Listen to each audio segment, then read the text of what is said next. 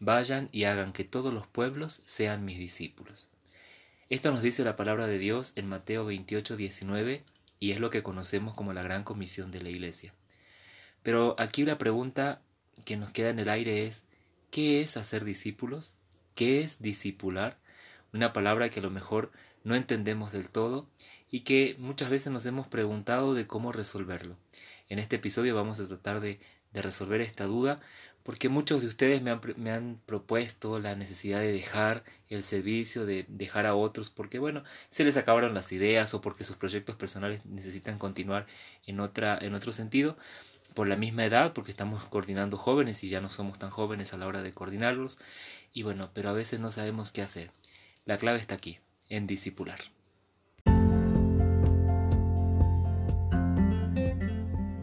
Bienvenidos. Soy el hermano Edgardo, discípulo de Jesús, y a través de esta serie quiero compartir contigo toda la riqueza que he adquirido a lo largo de unos 18 años en el liderazgo juvenil católico.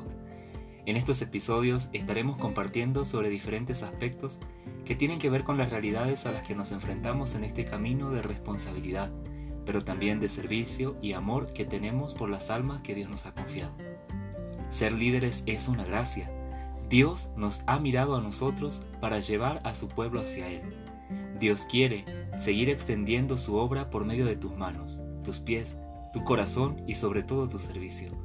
Por ello, quiero acompañarte en este camino y es para mí una gran bendición saber que me escuchas y que juntos estamos haciendo una obra maravillosa. Pues Dios juega en nuestro equipo, va al frente en la batalla y nos ha llamado en la unidad que es un don de su espíritu y de su amor.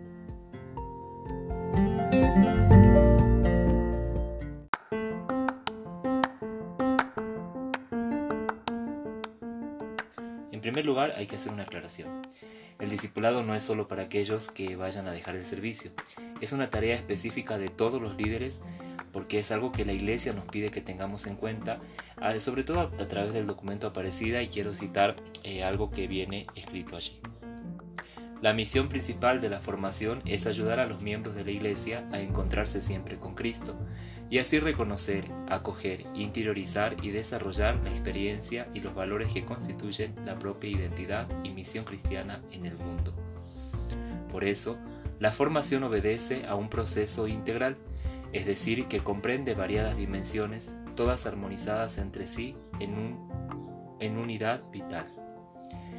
En la base de estas dimensiones está la fuerza del anuncio querigmático. El poder del Espíritu y de la palabra contagia a las personas y las lleva a escuchar a Jesucristo, a creer en Él como su Salvador, a reconocerlo como quien da pleno significado a su vida y a seguir sus pasos.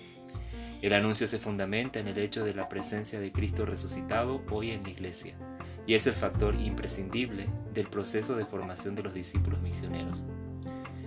Al mismo tiempo, la formación es permanente y dinámica, de acuerdo con el desarrollo de las personas y al servicio al que están llamadas a prestar en medio de las exigencias de la historia.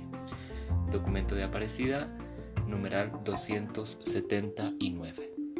Como vemos, el documento nos está invitando propiamente a llevar un proceso de formación integral en la persona de, de cada uno de los miembros de nuestros grupos.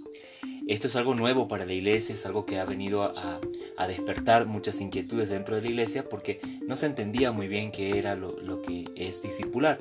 Sin embargo, aquí el documento, bueno, dice que el proceso inicia con el anuncio querigmático, continúa con un proceso formativo de manera integral de la persona para poder ponerla al servicio de eh, las necesidades y las exigencias de la historia. Entonces es importante aclarar esto. Primero nosotros tenemos que distinguir entre aquellas personas que llegan a nuestros grupos, aquellos jóvenes, aquellos adolescentes que llegan a nuestras parroquias, a nuestras comunidades. Y bueno, lo primero que tenemos que hacer es anunciarle el querigma. Posterior a eso, bueno, llevar un proceso de catequesis, un proceso de formación integral, ya lo vimos en otro episodio, ¿verdad? Donde tenemos que abarcar diferentes dimensiones de la vida de la persona para que tenga una formación integral. Y después de eso, ponerlo al servicio. Y esto es bien importante distinguirlo porque muchas veces entran en nuestros grupos, en nuestras parroquias y vemos algunas aptitudes en los muchachos o muchachas e inmediatamente los ponemos a servir. Y creo que no es tan así. Si no ha llevado un proceso formativo y de acompañamiento adecuado a esa persona. Sin embargo, estoy de acuerdo que también el servicio nos ayuda y nos motiva a la autoformación, pero necesitamos también mantener un buen testimonio de la iglesia, porque si no se van desvirtuando muchos de los valores que nosotros queremos vivir. Entonces vamos a iniciar de lleno con este proceso de discipulado y que va a poder eh, un poquito aclarar algunas dudas que muchos me han, presentado. Entonces para discipular lo primero que tenemos que tener en cuenta es aprender a distinguir en qué proceso van nuestros muchachos. Y esto es básico, hermanos. Yo quiero que te imagines como si estuviéramos dentro de una pirámide. En esa pirámide vamos a ir de abajo hacia arriba, es decir, desde la base hasta la cúspide, determinando en qué lugar están nuestros hermanos dentro de nuestras comunidades o grupos. Por un lado están los no cristianos, seguirán los cristianos, luego en el siguiente escalón o en la siguiente base van a estar los involucrados, estarán después los discípulos y por último los líderes. Fíjense que nosotros como líderes estamos hasta la cúspide y claro que esto es dentro de nuestro grupo, no estoy hablando dentro de la Iglesia Católica, sino estoy hablando de nuestro grupo, de nuestra comunidad específicamente. ¿Quiénes son los no cristianos? Aquellos que no vienen al grupo, aquellos que no quieren interesarse en las cosas de Dios, pero sobre todo aquellos que no han recibido el querigma, es decir, que no han aceptado a Jesús como el Señor de sus vidas y no le están permitiendo al Espíritu Santo que obre en su corazón. Esos son los no cristianos, todos aquellos, es un grupo, por eso está en la base, porque es un grupo muy grande que nosotros podemos distinguir de personas no cristianas. Después vamos a pasar al siguiente escalón, que serían los cristianos.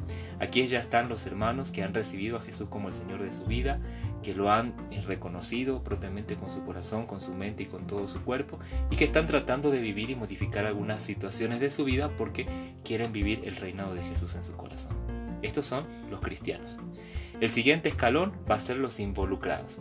Ya son aquellos chicos que nosotros tenemos en nuestros grupos que constantemente están participando de las actividades, que de una u otra manera se ofrecen a ayudar, aquellos que les delegamos cosas un poco pequeñas para que nos ayuden, no sé, que nos ayuden con la ambientación, por ejemplo, que nos ayuden a coritar, que nos ayuden eh, a cantar una misa, etc.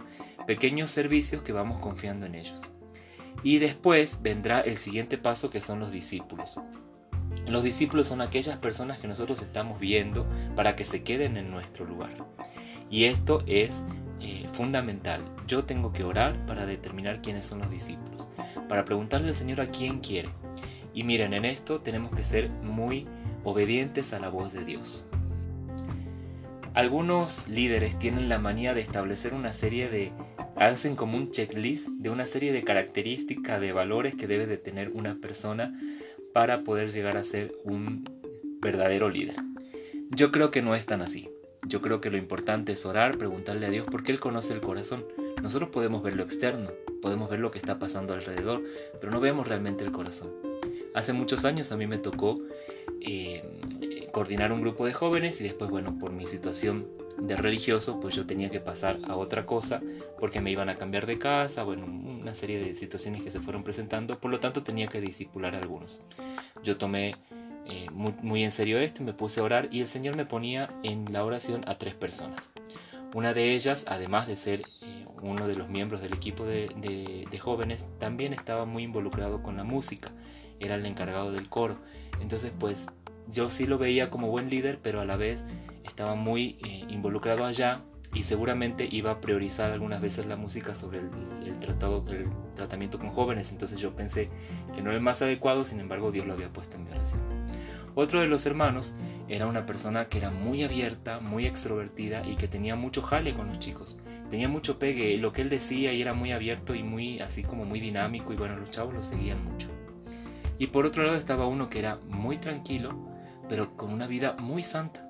Realmente no tenía, yo cuando empecé a querer reclamarle algo de su vida, no tenía nada de qué reclamarle.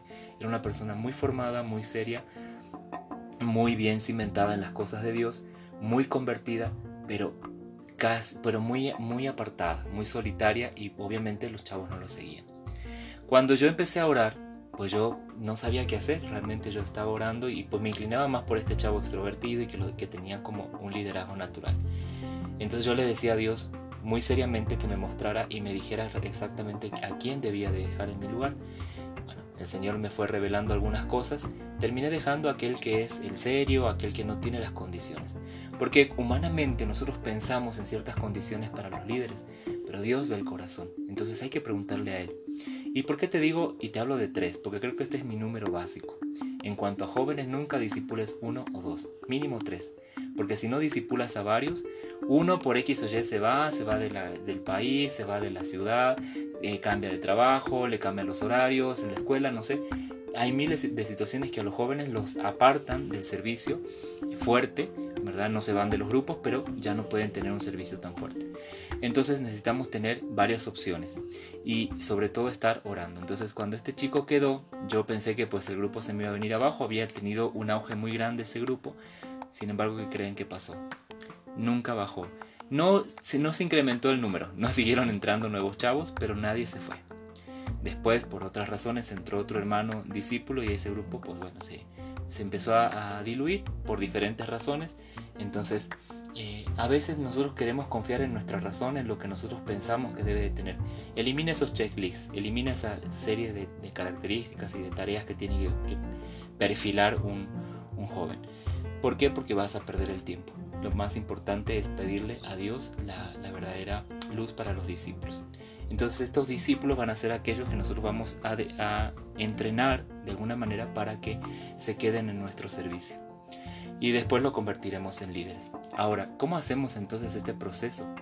Lo primero que yo te, invitaría es, bueno, hacer un acompañamiento muy fuerte con estas personas, tener mucha cercanía con ellos, conocer su vida, conocer su historia, conocer sus, sus verdades, digámosle así, lo bueno y lo malo que tiene, porque esto es bien importante ir viendo todas las áreas de su vida, ir moldeando según la voluntad de Dios lo que esta persona necesita crecer. Ahora vamos a lo práctico, vamos aquí a lo, a lo, inmediato. Hay que hacer un concreto proceso de delegación. ¿Qué es este proceso de delegación? Bueno, yo lo voy a resumir en cuatro pasos. El primero de esos pasos es, yo lo hago y tú observas.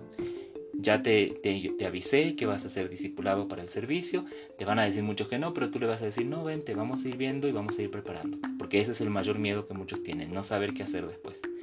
Entonces vente, vamos a estar organizando, dirigiendo un equipo, dirigiendo una oración, dirigiendo un tema, etcétera, diferentes actividades que como líder tienes que hacer yendo a una reunión de, la parroquia, una reunión de la pastoral juvenil, etcétera, y te lo vas llevando uno por vez, a todos los vas involucrando en tu ambiente, entonces que tú hagas las cosas mientras él te observa. El segundo paso sería yo lo hago y tú lo haces. Ya le vas compartiendo algunas tareas. Bueno, vamos a dirigir juntos la oración, eh, vamos a ir juntos a, la reunión y tú vas a proponer este tema o vamos a... Es así. Yo lo hago y tú lo haces. Juntos vamos a ir haciendo estas cosas. El tercer paso sería, tú lo haces y yo observo. Nunca lo dejes solo. Tú siempre estarlo observando para después poder retroalimentar lo que salió muy bien, pero también algunas, algunas falencias que haya tenido y, y, cómo corregirlas. Ahí ya entran todos tus libros, tus conocimientos, todo lo que le puedas dar a esa persona para que pueda seguir adelante. Y por último, ya será el tú lo haces y yo hago otra cosa. Entonces, bueno, yo te pongo en el servicio y yo me dedicaré a otras cosas. Recordemos que a nosotros ahora somos líderes, a lo mejor de todo el grupo, pero a lo mejor somos líderes nada más también de una pequeña célula, de un pequeño grupito, de un pequeño servicio. Entonces eh, tenemos que seguir creciendo y escalando y esto va dejando en los jóvenes una tarea interminable. Si esto lo hiciéramos en toda la iglesia, realmente no habría nadie que eh, se, como que se distraiga ni se ponga mal porque lo pongan de servidor, como nos pasó seguramente a muchos de nosotros. Entonces, hermano, espero que esto haya sido muy claro. Primero, determina en qué lugar están. No vayas a disipular a alguien que, no, que sea no cristiano, a alguien que esté apenas empezando la vida de la fe. Disipula a alguien que ya esté involucrado, que ya esté contigo trabajando de alguna manera. Y después enséñale en este proceso de delegación, eh, teniéndolo muy de la mano y dándole un acompañamiento constante. Creo que estas son las herramientas que yo te puedo ofrecer para el discipulado. En la experiencia ha sido lo que me ha funcionado y creo que también a ti te va a venir muy bien en tu vida. Que Dios te siga bendiciendo, permite que Dios sobre en todo lo que hagas y bueno, y pues prontamente nos estamos viendo en el próximo episodio. Un abrazo.